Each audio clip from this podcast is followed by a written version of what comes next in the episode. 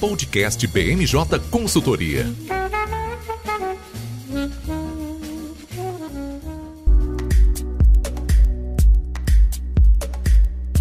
Olá, eu sou Raquel Alves, consultora em análise política na BMJ, e na edição dessa semana do nosso podcast BMJ, reservamos para os nossos ouvintes uma conversa especial sobre os resultados da 27ª Conferência Nacional da ONU sobre Mudanças Climáticas, a COP27, e também um debate sobre o que esperar do governo Lula 3 no cenário ambiental. A nossa convidada de hoje acompanhou diariamente a COP27 e está conosco aqui para fazer uma análise dos acordos e, sobretudo, dos desafios que os compromissos firmados na COP27 impõem aos países e ao Brasil, porque claro que nós vamos falar de Brasil e dos desafios a partir de 2023. Para desenrolar todo esse carretel, fazer todas as nossas análises, a nossa consultora em sustentabilidade, Amanda Rosa, está conosco. Oi, Amanda, brigadinha por seja bem-vinda ao nosso podcast BMJ.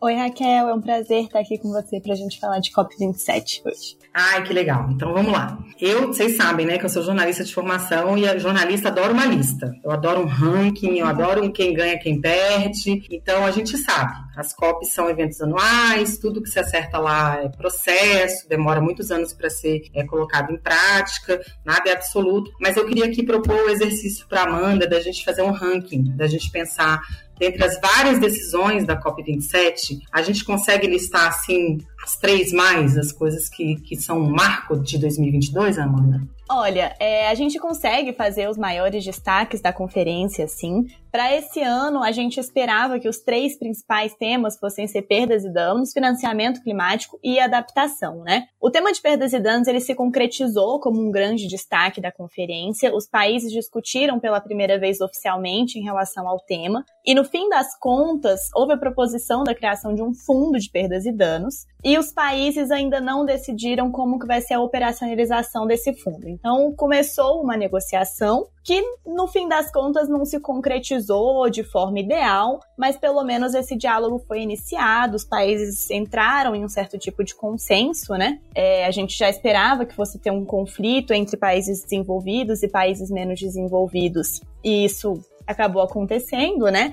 Esses dois blocos de países, a gente pode dizer assim, não concordam muito, né? Os países menos desenvolvidos, principalmente os insulares, eles demandam a criação no fundo, e os países mais desenvolvidos, principalmente os Estados Unidos e a União Europeia, é, eles acabam sendo um pouco resistentes a fazer mais doações para financiamento climático de perdas e danos. Então, a gente teve esse acordo, esse foi o grande destaque. A gente pode ver os próximos passos aí até a próxima conferência, até o final desse ano, né, do ano que vem. E esse tema vai continuar sendo bem presente na COP. O segundo destaque, ele foi um destaque global, assim, é que os Estados Unidos e a China, eles retomaram as negociações climáticas, né? É, durante a COP, a gente viu uma, uma aproximação entre o representante dos Estados Unidos e o representante da China. É, isso é bastante importante, são os dois maiores poluidores do mundo. É, esses dois países eles vinham tendo um papel de liderança climática, eles tinham rompido as negociações há um tempo e é muito importante que eles tenham voltado a negociar na esfera do clima e que eles estejam dispostos a fazer novos planos né, para o meio ambiente. O terceiro destaque que a gente tem é sobre florestas, né? A gente teve dois grandes planos para a proteção de florestas. O primeiro dele foi anunciado mais no início da COP, que é o FCLP, que é o Forest and Climate Leaders Partnership. Essa parceria não inclui o Brasil, ela começou a ser arquitetada ainda no passado, na Conferência de Glasgow, quando foi assinado um acordo para a proteção de florestas. Então, essa é uma das formas de se concretizar né, esses planos acordados no ano passado. É, é possível que o Brasil ainda se interesse por essa iniciativa nos próximos anos, mas por hora o Brasil ainda não faz parte dessa parceria.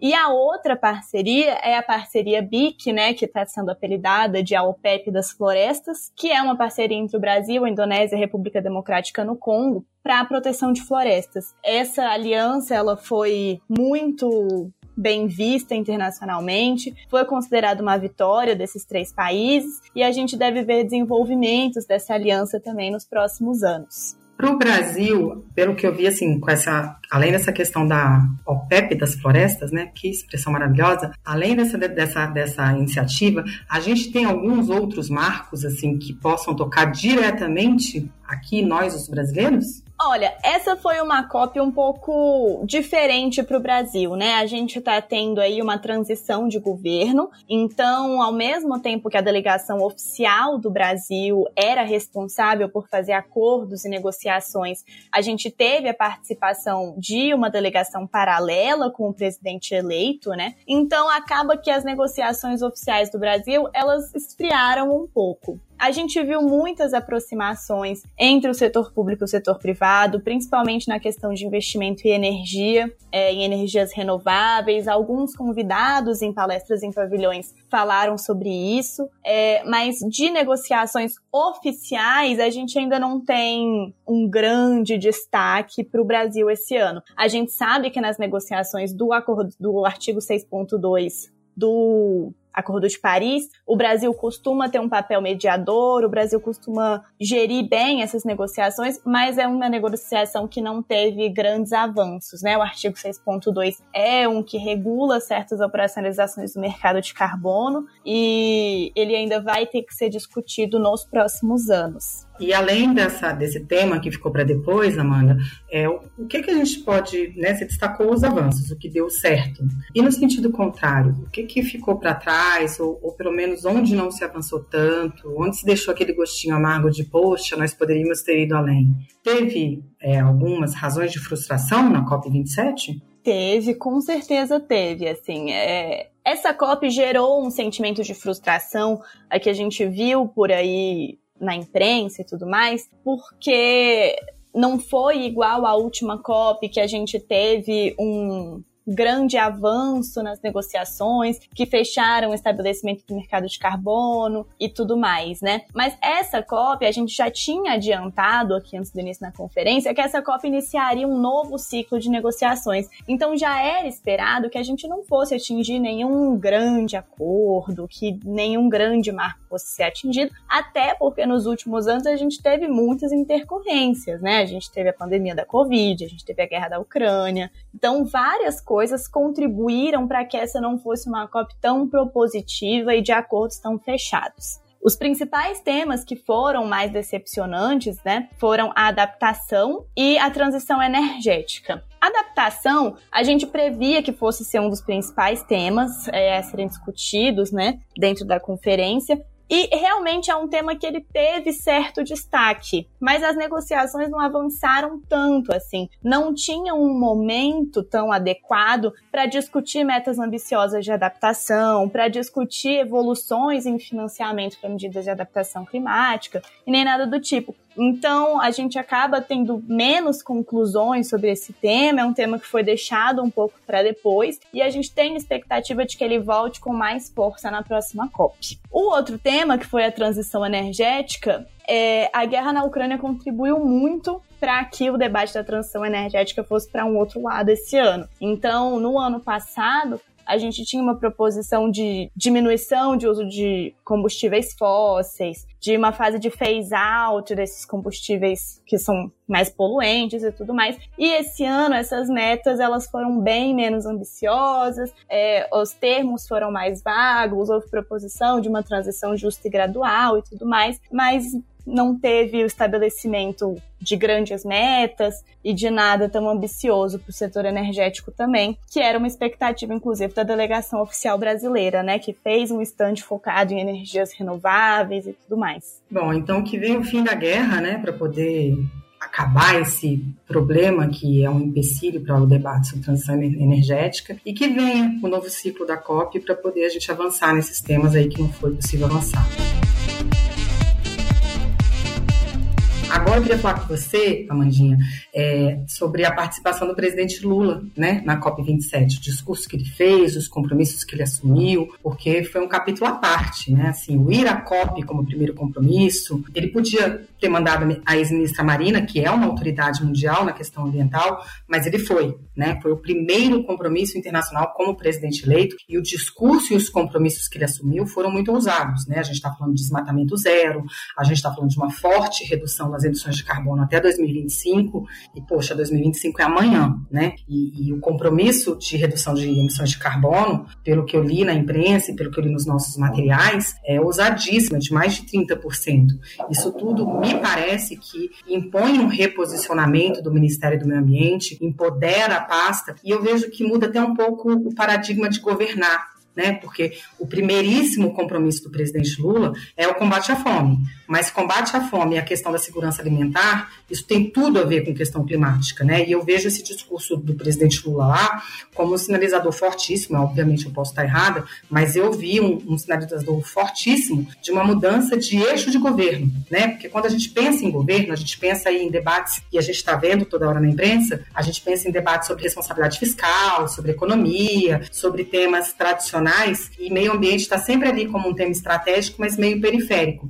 O discurso do Lula lá, é, os compromissos que ele assumiu, me parece que teremos um governo que vai fazer com que em todas as nossas decisões de, de, de, de, governo, em todos os nossos programas, a questão ambiental tenha que ser considerada, né? Porque para assegurar a segurança alimentar, para assegurar é, é, a redução do, do, desmatamento zero e a consequente redução de carbono, é, vai ser preciso é, levar em consideração o debate sobre a proteção ambiental em, em todas as nossas decisões, né? E aí você tem uma expectativa enorme sobre o que vai ser feito nesse governo Lula 3 na questão ambiental e sobre essa mudança. Você vê da mesma forma, Amanda? Ou eu estou muito viajando porque eu não sou da área de sustentabilidade? Não, Raquel, é, você está certa. Assim, o discurso do Lula ele dá uma expectativa muito grande, principalmente para a comunidade internacional, para os chefes de governo que ele encontrou. Realmente, assim, assim que a gente teve o resultado da eleição e começaram a ventilar a ida do Lula à COP, eu particularmente achava que ele não iria. Assim, foi muito próximo do resultado das urnas. Eu achei que ele iria priorizar algumas agendas aqui e ele acabou indo, o que foi, por um lado, surpreendente, né? E que também teve uma excelente receptividade da comunidade internacional. É, ele se encontrou com vários chefes de Estado, ele conseguiu passar uma imagem de que o Brasil teria uma política ambiental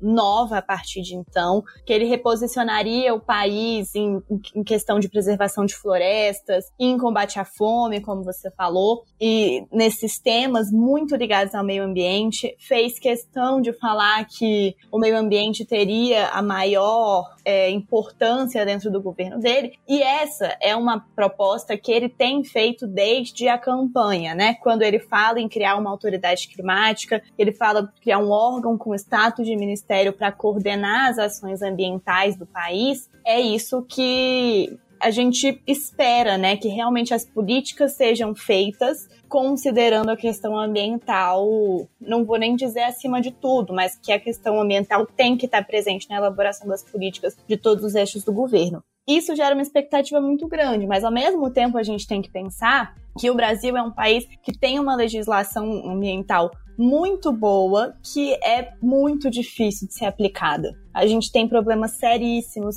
de fiscalização do Código Florestal, de fiscalização das leis ambientais no geral, e a gente tem que considerar que teve um desmonte dessa fiscalização e um desmonte dos processos de política ambiental de forma geral. Então, antes de fazer novas proposições e de criar novos mecanismos de política ambiental, é muito provável que ele tenha que arrumar o que não foi feito nos últimos anos, né? Então a gente tem essa expectativa de que a gente tenha um novo patamar de política ambiental, mas a gente sabe que para atingir esse novo patamar a gente tem que consertar o que saiu dos trilhos nos últimos anos em questão de política ambiental. É, e aí você fala dessa questão de consertar é, equívocos né, que foram cometidos, omissões né, do, do, do governo ainda no poder, e aí, inevitavelmente, a gente pensa no revogaço que é prometido pelo presidente Lula, né? A gente sabe que durante a campanha ele concentrou muito a promessa de um revogaço sobre os sigilos pessoais do presidente Bolsonaro, mas a gente sabe que esse revogaço ele vai além, né? Ele vai provavelmente atingir portarias, atingir decretos, atingir outras decisões de governo que tiveram fortíssimo impacto no, no, no, no setor ambiental. O que, que a gente realmente pode esperar? A gente pode esperar coisas imediatas ou vai ser preciso esperar um pouquinho? Isso vai se diluir nos primeiros meses meses de governo. Como que você está vendo isso, Amanda? Eu acho que algumas coisas podem ser feitas nos primeiros dias de governo e devem ser uma prioridade. Um destaque que eu dou especialmente para a área ambiental são os ajustes no processo sancionador do IBAMA. Algumas decisões do Instituto no último ano fizeram com que muitos bilhões de reais em multas ambientais fossem perdoados. E uma das prioridades do governo nesses primeiros dias é revisar esse processo sancionador, que é muitas vezes feito por portarias e por decretos do presidente do IBAMA ou do presidente da República para garantir que as multas ambientais sejam cobradas como uma parte do processo de fiscalização do Código Florestal. Então, essa é uma medida que não é difícil de ser tomada, e que deve acontecer já nos primeiros meses de governo. Multa ambiental, é, agronegócio, código florestal, são, são coisas que têm tudo a ver, né? Porque a gente, porque é uma coisa que inclusive foi um destaque que me chamou muita atenção no discurso do presidente Lula na COP, foi o fato dele ter dito que o agronegócio vai ser um setor estratégico no combate ao desmatamento, né? Me chamou muita atenção essa preocupação, esse cuidado em chamar o agronegócio a conversar, para que os produtores rurais façam parte do debate, façam parte da solução, não apenas apenas pela questão política em si. A gente sabe que, que o setor do agronegócio foi majoritariamente é, favorável à reeleição do presidente Bolsonaro e que, obviamente, chamar o agronegócio para ser parceiro estratégico no combate ao desmatamento é um gesto fortíssimo de reaproximação política. Mas vai além, porque propõe uma atuação conjunta que mostra, mais uma vez, essa atuada aí de que a questão climática é prioritária, que se exige uma transversalidade de ações, né? que se exige uma atuação conjunta de áreas, e o agronegócio é, obviamente, a primeira área que se pensa, porque, pelo menos no meu entender, do que eu vi do discurso do Lula na COP27, me ficou, me pareceu muito claro que o presidente eleito quer acabar com essa narrativa de que o agro é o inimigo. Ele entende que o agro precisa ser incluído no debate, na construção da solução. E aí fica a minha reflexão, assim, Ok, para o agro é uma coisa meio óbvia de fazer essa transversalidade. Mas em que outras áreas, Amanda, a gente já pode esperar gestos semelhantes, assim, já no, no começo do governo? É, a gente tem algumas outras transversalidades mais óbvias, que são a de povos originários e de pesca, né? Que são duas áreas que vão ter um ministério próprio, né? O Ministério dos Povos Originários e o Ministério da Pesca. E a gente espera, inclusive, que essas três áreas sejam coordenadas, né? Agronegócio, é, pesca, povos originários, com o meio ambiente. Então, essa é uma novidade do governo Lula, que tem uma transversalidade mais óbvia. Mas duas, dois outros setores que muito provavelmente vão ser mais transversais e vão ser grandes aliados na mitigação de mudanças climáticas é o setor de energia e o setor de tecnologia. O setor de energia, porque ele está muito incluído no processo produtivo de indústrias carbono intensivas, é um setor que o Brasil tem experiência, né, de lidar mesmo com a transição energética para matrizes renováveis. Então, é um setor que já é tradicionalmente transversal. E o setor de tecnologia é um setor que, na minha visão, vai ganhar um protagonismo nos próximos anos para a questão de mitigação de mudanças climáticas. Essa COP27 teve o lançamento de um programa conjunto para desenvolvimento de tecnologias. É, ele vai de 2023 a 2027, com os países né, participantes da conferência. Então, eu realmente acredito que o setor de tecnologia ele vai ser responsável tanto a nível internacional quanto a nível nacional por ser um grande aliado né, na transição para uma economia verde, o setor financeiro e o desenvolvimento de novos instrumentos financeiros que sejam aliados a uma economia verde também ganham um certo protagonismo e é um setor muito transversal, né? Então, esses dois setores eles são mais novidade, não são setores que a gente tradicionalmente conecta com mudanças climáticas e com aliados de mitigação de mudanças climáticas, mas que eu imagino que eles ganham um protagonismo nos próximos anos e no próximo governo. É, e se tem essa pegada de ter que se preocupar com a questão ambiental, até os próprios ministros que vão ser indicados, eles vão, na hora de decidir, o presidente Lula vai ter que pegar perfis de pessoas que estejam abertas e que estejam habilitadas, né, para poder unir esses, esses debates. Porque a gente está vendo aí que havia uma expectativa de que os nomes dos ministros, dos primeiros ministros, começassem a ser anunciados. Lá em 2002, eu lembro que a Marina foi a primeira ministra a ser anunciada, a ministra do Meio Ambiente na época, e agora, enfim, o presidente Lula, até porque teve problemas de saúde, agora precisou ficar de repouso, esses nomes aí estão sendo segurados. Mas essa é uma questão que parece não ser um grande problema, porque no fim das contas, depois que se anuncia, a equipe de transição está trabalhando, depois que se anuncia, os ministérios, tudo entra na inércia e funciona. Mas eu queria fazer uma provocação aqui e voltar para um tema que você meio que falou ali alguns minutos atrás, que é a questão da tal autoridade climática, né? A gente sabe que o presidente Lula quer criar esse cargo, esse cargo de embaixador do clima, fala-se que a Marina é a pessoa que vai exercer é, é, essa função, e, e eu queria entender, né, de você que trabalha com essa área de sustentabilidade, se essa é uma estratégia realmente positiva, ela é um dividir para conquistar, ou essa coisa de você ter um Ministério do Meio Ambiente e uma autoridade climática, isso pode acabar gerando ruído e sendo mais um problema de, do que uma solução.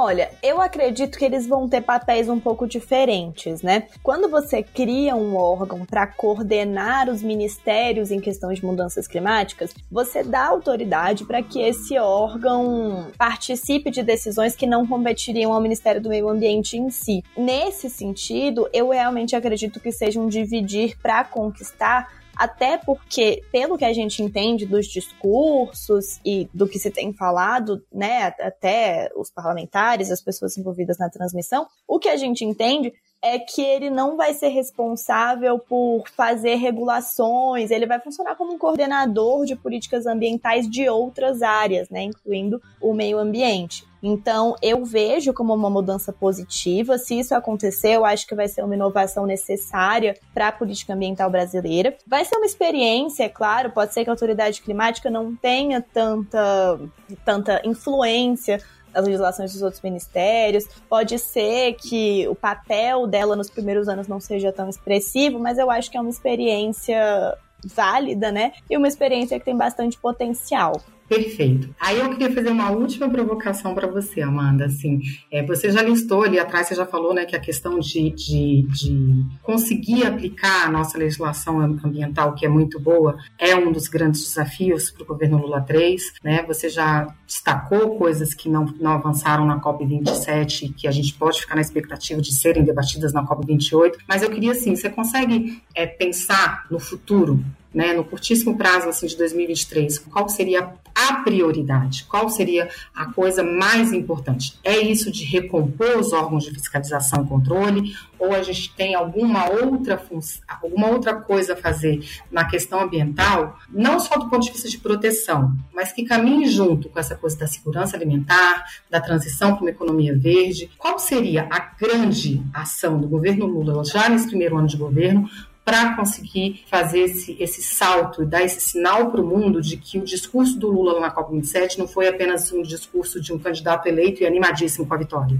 A gente vai precisar de muitas coisas para fazer com que o mundo confie na gente de novo em questões de política ambiental. É muito importante que a gente recomponha o IBAMA e o ICMBio, essa com certeza tem que ser uma das prioridades. É importante que a gente trabalhe no desenvolvimento de políticas ambientais mais modernas e que estão sendo usadas é, no exterior, o mercado de carbono, é, algumas outras mecanismos de precificação de carbono, mas na minha opinião, o que é mais importante para que o país consiga fazer todas essas outras coisas. E que tem que ser a primeira coisa, e eu acho que esse discurso da COP, inclusive, foi uma forma de iniciar isso, é passar a imagem institucional de que o Brasil é um país que se preocupa com política ambiental. A gente teve um governo que, por meio de discursos, de declarações para a imprensa, até de eventos para públicos específicos, criticava muito a própria política ambiental do Brasil, deixava claro que isso não era uma prioridade, é, relaxou a questão da cobrança de multas e de fiscalização do Código Florestal.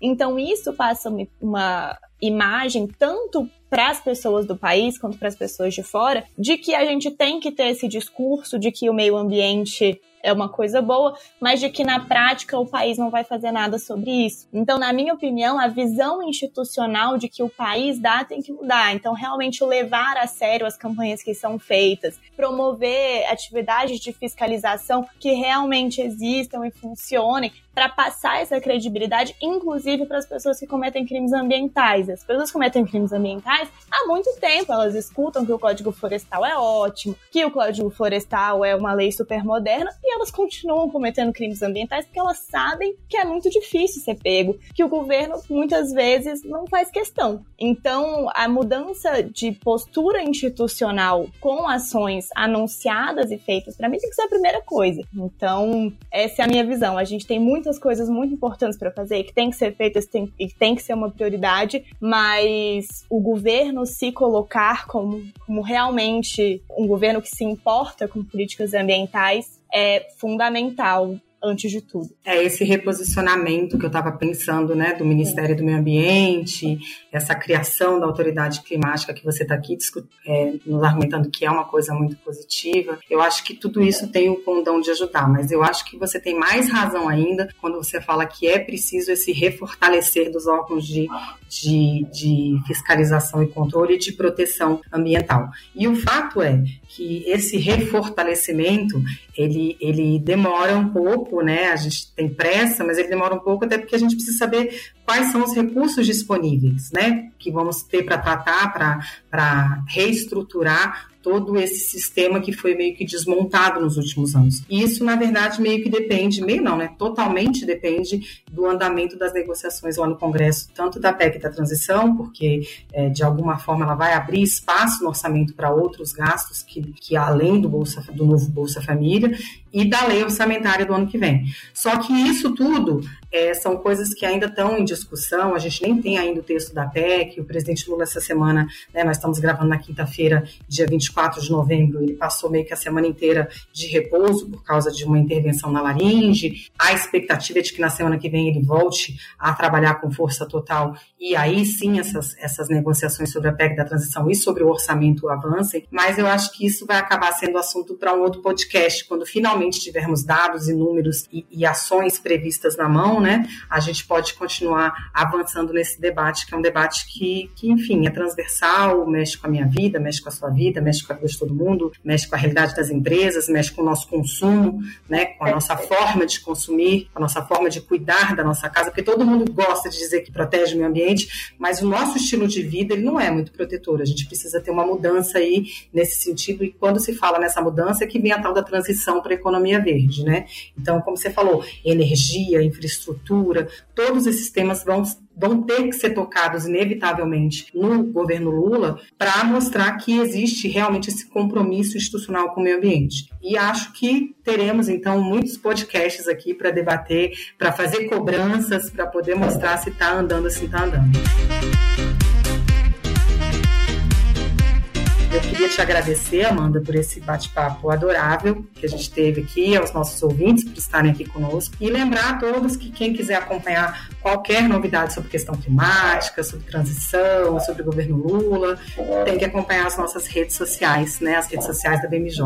Eu queria agradecer a todos e até uma próxima edição do nosso podcast BMJ. Tchau! Podcast BMJ Consultoria. Não deixe de acompanhar a BMJ em nosso site www.bmj.com.br e em nossas redes sociais.